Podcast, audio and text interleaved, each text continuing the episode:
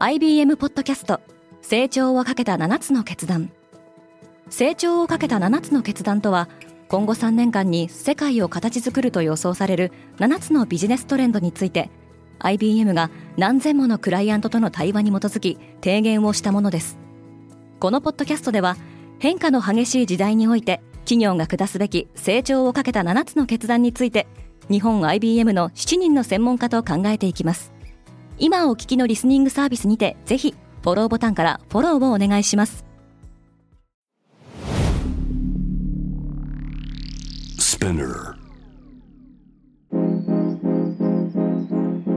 Good morning, ケリーアンです。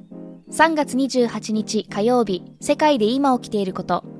シリコンバレーバンクの破綻の影響が続くアメリカですがクリプト関連企業への提訴が明らかになりビットコインの下げも拡大しました。このポッドキャスト Daily Brief では世界で今まさに報じられた最新のニュースをいち早く声でお届けします。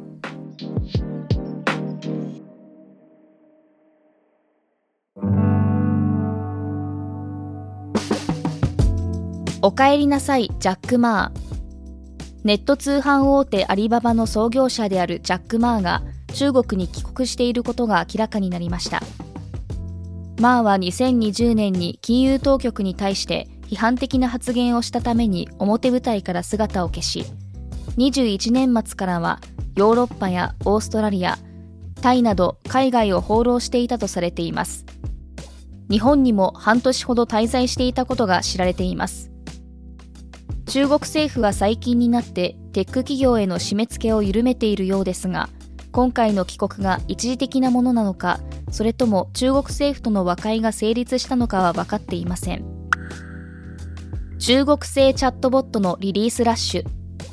中国の通信機器大手ファーウェイが独自の対話型 AI のリリースを明らかにしました。名前はバンコで5月以降最新モデルのスマートフォンをはじめとするプロダクトに導入されるとしています。対話型 AI をめぐってはアメリカのスタートアップオープン AI によるチャット GPT のリリース以降世界で注目が集まっていますがその開発競争は今や企業間のみならず国家間で激しさを増しています。中国では今月 IT 大手のバイドゥも独自の AI サービスアーニーボットを発表しています。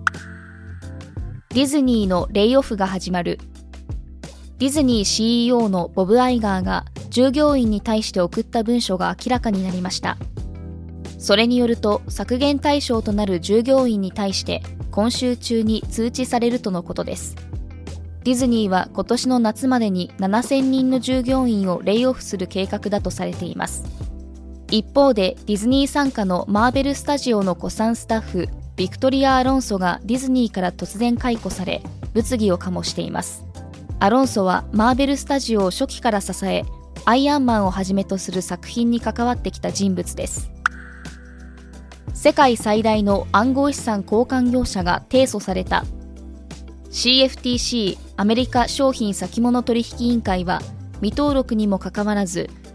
仮想通貨デリバティブ取引でアメリカ在住の投資家を勧誘したとして暗号資産交換業のバイナンス及び同社の CEO チャンポン・ジャオラを提訴しました。この報道を受けビットコインや同社が発行するバイナンスコインは一時急落しました。イスラエル首相は激化するデモに押されている。イスラエルのネタニヤフ首相は国内で強い反発を呼んでいる司法制度改革の立法化を来月まで延期すると発表しました。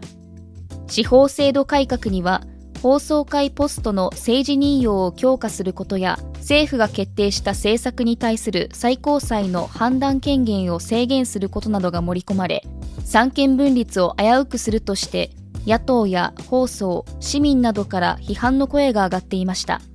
26日には公然と改革への反対を表明したガラント国防相を更迭したことで大規模なデモやストライキに発展しました。ウーバーイーツから数千のブランドが消えた。フードデリバリーのウーバーイーツは、店舗名は異なるものの、実際には同じメニューを提供するバーチャルブランドをサービス上から削除しました。実店舗を持たずにデリバリー専門でサービスを提供するバーチャルブランドは、パンデミックで使われなくなったキッチンとスタッフを活用して収入の落ち込みを補うことができるとあって急増し2021年の1万件から今年は4万件以上にまで拡大しています。ただ同じ事業者が複数の店舗名を登録するケースが後を絶たず例えばコロラド州のあるスポーツバーは12の名前を使って同じブリトーを提供していました。今世界で起きているニュースをいち早く受け取りたい方は Spotify、Apple Podcast、Amazon Music などでぜひ Daily Brief をフォローしてくださいね。ケリーアンでした。Have a nice day!